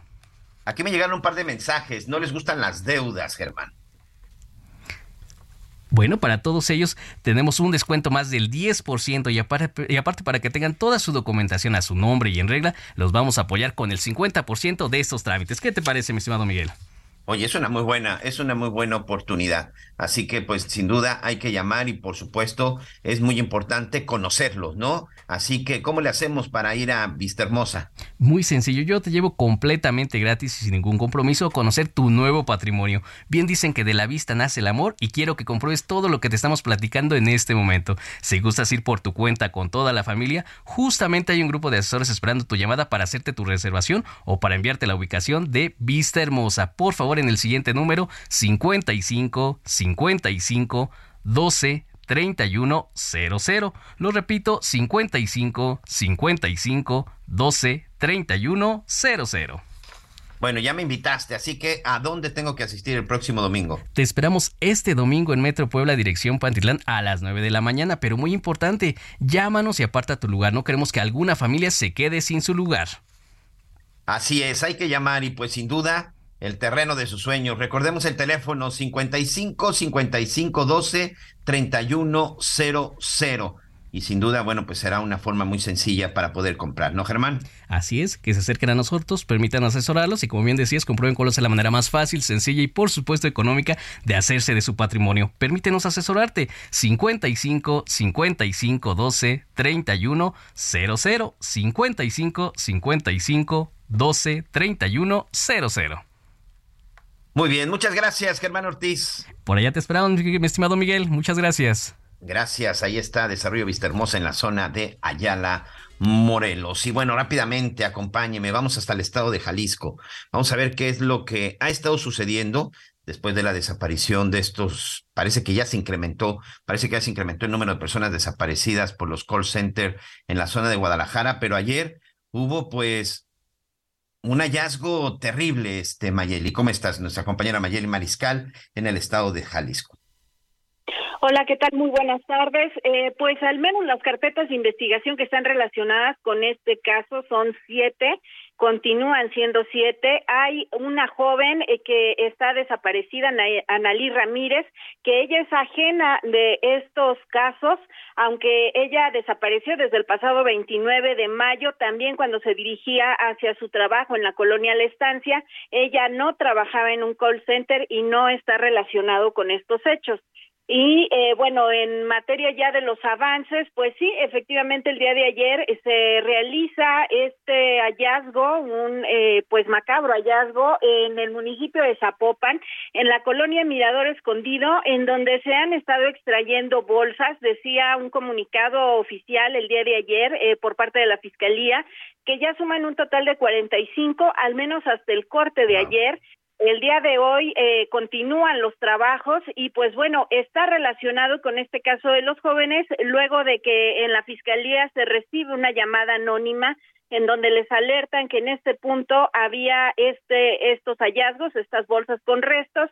La fiscalía monta el operativo desde el martes por la tarde y bueno, el día de ayer el fiscal eh, pues informa sobre estos hechos en donde pues en este barranco se encuentra a 40 metros estas bolsas en donde ha tenido que intervenir también la unidad municipal de protección civil en Zapopan con su helicóptero para poder sacar las bolsas de mayor tamaño y pues eh, todavía continúan, repito, eh, con estas labores. El día de ayer por la tarde llamaron a las familias de estos siete jóvenes a reunión en las instalaciones de la Fiscalía sin embargo, eh, pues respecto de este punto, solamente se limitaron a decirles que una vez que se tengan ya los exámenes de identidad de estos restos, se les estaría llamando en un momento dado para, eh, pues, confirmar o descartar que se trate de sus familiares. Lo que se les mostró el día de ayer fueron más de 100 fotografías, todavía del cateo que se hizo en el inmueble de la colonia La Estancia, en donde, pues, eh, ya tuvimos oportunidad de hablar con Elizabeth Hernández, madre también de dos de estos siete jóvenes desaparecidos y bueno, ella señala que no hubo eh, mayor información o mayores avances respecto de este caso, porque bueno, son fotografías que ya les habían mostrado algunos indicios que sí ya están eh, y forman parte de esta carpeta de investigación, pero es decir, no aportan eh, mayores datos para poder localizarles. Y bueno, como sabemos, en cualquier caso de la desaparición de una persona, los minutos, las horas, por supuesto que cuentan y pues ya los familiares están obviamente desesperados eh, luego de que pues todavía no se tenga avances ni alguna pista de su localización. Ayer que observábamos las imágenes y, y, nada más ya para, para concluir, este, entonces reciben una llamada anónima, otra vez una llamada anónima, evidentemente de alguien que seguramente participó en este asunto. Te quiero preguntar, no sé si tú has tenido oportunidad de ver, ¿estas bolsas negras se encontraban ya en el interior o antes de sacar los restos fueron este, depositados en, en, alguna, en algunas de estas bolsas negras. ¿Por qué la pregunta? Porque de, en primera instancia, cuando ves las bolsas negras, este, Mayeli, evidentemente, pues todavía no se ven tan sucias o se ven tan maltratadas. ¿Qué significa? Que sería muy reciente. Esta es una de las teoría en donde se puede decir que podría tratarse del caso de los jóvenes. Así es, pues estas bolsas se aprecian, eh, como bien mencionas, no, no sucias, no abiertas, aunque de hecho decía el fiscal el día de ayer que eh, se localizaron también varios restos esparcidos por esta zona. Él eh, presume eh, esta versión de que al momento de lanzar las bolsas podrían haberse abierto y bueno, eh, dejar estos restos expuestos. Sin embargo, pues sí, esta información todavía no ha sido eh, verificada en el sentido de que sea reciente. Pues mira, sea el resultado que sea, es terrible, porque estamos hablando de víctimas y no de una, sino de varias. De todo corazón, para la familia de los chavos del concierto, esperaría que no fueran ellos, pero bueno, de todas formas, ahí hay víctimas, ahí hay personas que fueron asesinadas y que lamentablemente, bueno, pues esta impunidad en el estado de Jalisco, sobre todo en materia de desaparecidos y levantados, sigue en aumento. Muchas gracias, Mayeli. Muy buenas tardes para todos. Muchas gracias. Y pues sí, al final el punto es, eh, independientemente de la identificación, que será fundamental, el hecho es de que estas personas fueron asesinadas y lanzadas a este lugar. Pero de nueva cuenta, amigos, está relacionado, pues, personajes del crimen organizado, personajes en la localización, por supuesto. Eh, sucedió en Tamaulipas, recordará con el caso de los norteamericanos, fue un grupo del crimen organizado quienes incluso dicen que detuvieron, que detuvieron a los responsables.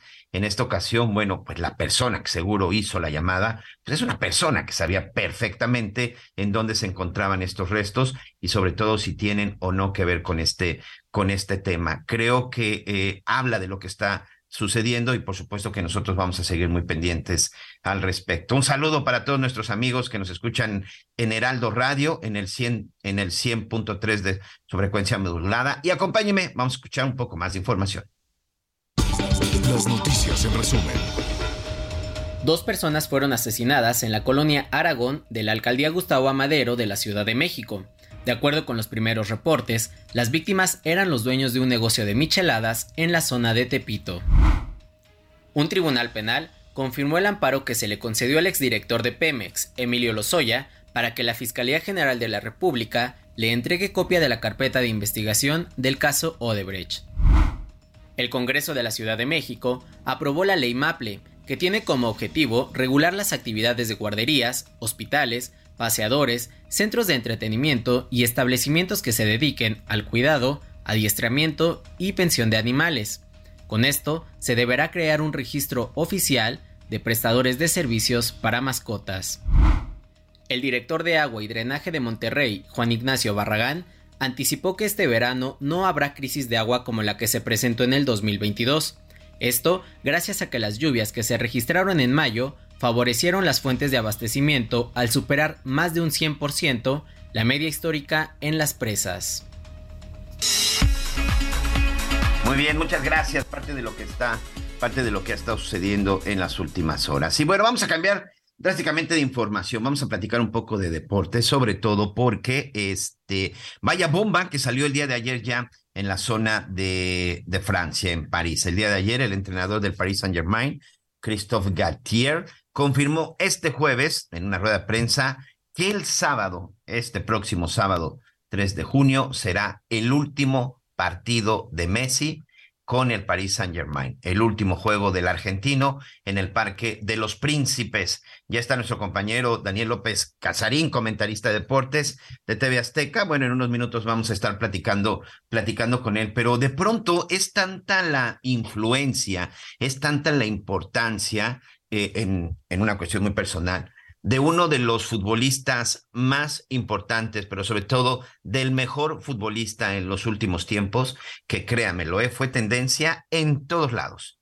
en todos lados. Ya se sabía, ya se sabía, por supuesto, que Leo Messi ya no iba a seguir en el Paris Saint Germain. No se adaptó como quería, la verdad es que hay que reconocerle su profesionalismo porque ya no era él la única estrella como en su momento sucedió en Barcelona. Llegó a, se salió de su zona de confort, empezó a jugar en un equipo en donde se llevaba a cabo precisamente este trabajo de equipo y no como en Barcelona, que normalmente todo mundo estaba acostumbrado a jugar a través de Leo Messi, tanto sirviendo o incluso el propio Messi, hizo muchos goleadores como su compadre y amigo Luis Suárez, sin duda fue uno de los este, uno de los hombres que más ha extrañado a Messi a su lado para jugar, lo hizo campeón de goleo en España. El hecho es que Messi sale de esa zona de confort, bien por él, para demostrar su profesionalismo y llega a un equipo también lleno de estrellas, en donde se encontraba también ahí Neymar y por supuesto pues esta estrella francesa Iliam Mbappé. El hecho es de que Messi al final ha decidido ya no renovar su contrato con el, con el Paris Saint Germain, se está despidiendo. Y aquí la gran pregunta, amigos, ¿usted qué opina? ¿A dónde terminará Leo Messi? Leo Messi, ¿dónde continuará con su carrera? ¿Cuál será el próximo destino de, de Leo Messi? Muchos lo quieren ver en la zona, en la zona de Arabia para poder competir con este, de nueva cuenta con Cristiano Ronaldo. Y vaya contrato que le están ofreciendo, un contrato simple y sencillamente espectacular pero hasta el momento no está claro. O sea, Messi, que en este año, por ejemplo, en junio, pues ya este mes, este mes, el 24 de junio, lo deben de saber muy bien todos los aficionados, todos los fanáticos de Messi, cumple 36 años. 36 años para la posición en la que juega el argentino, muchos pensarían, bueno, pues que ya se tendría que retirar. Yo en lo personal creo que no. A mí en lo personal me sigue gustando mucho la forma en la que juega Messi, que no tiene la misma velocidad, que no tiene, sí, por supuesto, tiene 36 años y tiene pues ya prácticamente 20 años jugando al más alto nivel profesional. Recordemos de que siendo menor de edad es cuando él debuta precisamente con el Barcelona. ¿Cuál será el próximo destino de Leo Messi? ¿Cuál será el próximo destino? Insisto, no se sabe si será en la zona de Arabia, no se sabe si será que regresa al Barcelona. Por ahí alguien incluso lo llegó a poner en el en el equipo de Miami, que es propiedad de, de, este, eh, de otro jugador muy importante en su momento por el Real Madrid, de David Beckham, y que ahí a lo mejor serían préstamos. Hay muchas cosas que se están especulando alrededor de Leo Messi, pero la verdad es que en este momento no se tiene claro qué es lo que va a suceder con él. Bueno, parece que tuvimos ahí un problema para podernos comunicar con nuestro compañero este, Daniel López Casarín, pero bueno, pues tenemos información también antes, antes de despedirnos. Y bueno, pues ya le decía, en el estado de Zacatecas se ha confirmado finalmente que eh, el señor Pedro Ávila, el primo del gobernador y el primo del senador y el primo del presidente municipal también de esta zona de Fresnillo, bueno, pues al final fue liberado sano y salvo. Fue liberado junto con estos dos empleados. Entonces, creo que es una información muy importante. Se desconoce al final cuál fue el motivo, pero lo más importante es que fue liberado. Te escucho por ahí, Anita Lomelí.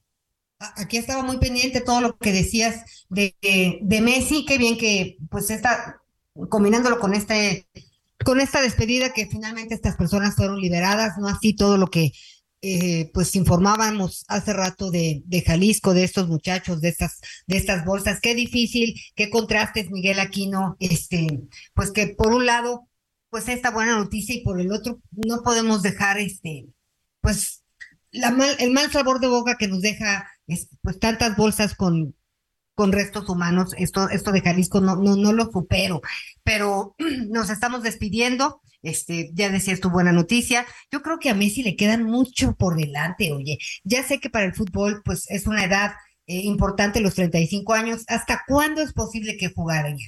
¿Hasta los 37?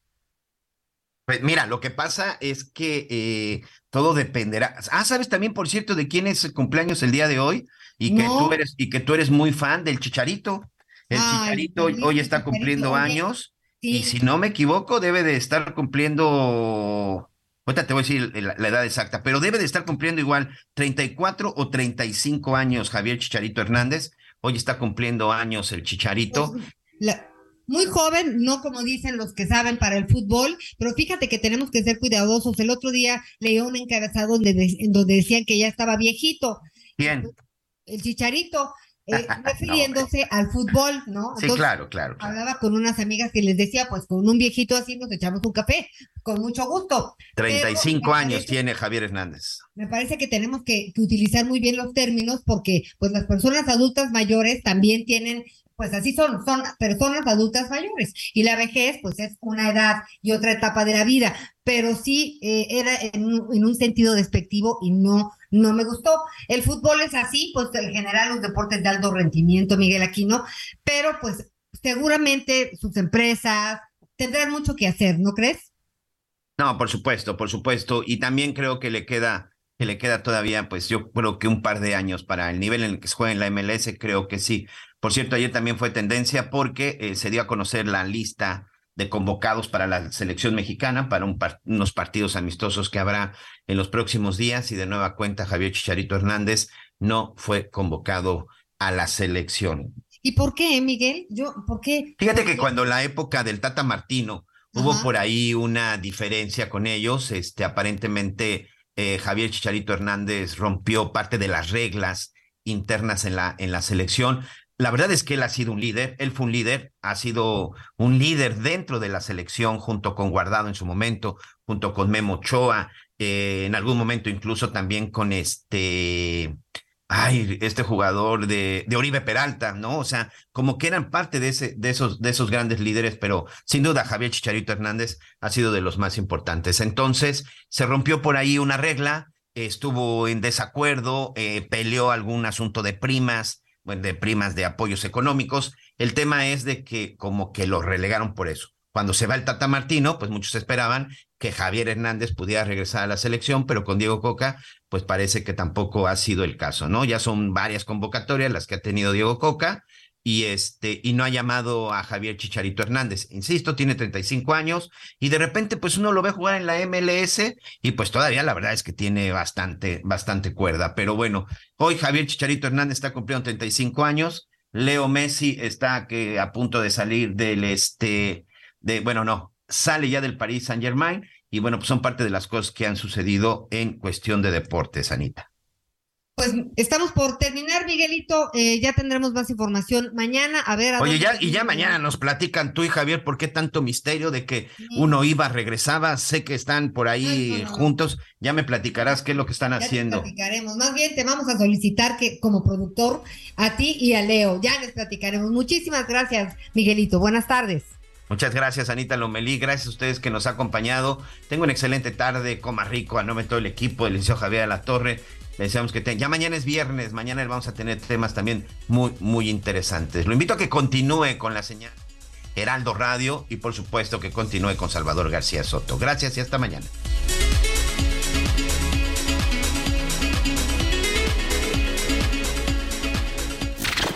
Gracias por acompañarnos en Las Noticias con Javier La Torre.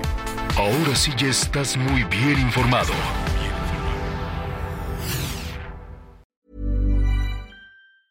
Hey, folks, I'm Mark Marin from the WTF Podcast, and this episode is brought to you by Kleenex Ultra Soft Tissues, your ally to help tackle your allergy symptoms this season. I love the change of seasons, but nobody loves pollen and all those other things floating in the air that make you sneeze during this nice weather. Kleenex Ultra Soft Tissues are hypoallergenic and allergist approved, so fight back against watery eyes and runny noses without worrying about irritating your skin. For this allergy season, grab Kleenex and face allergies head on.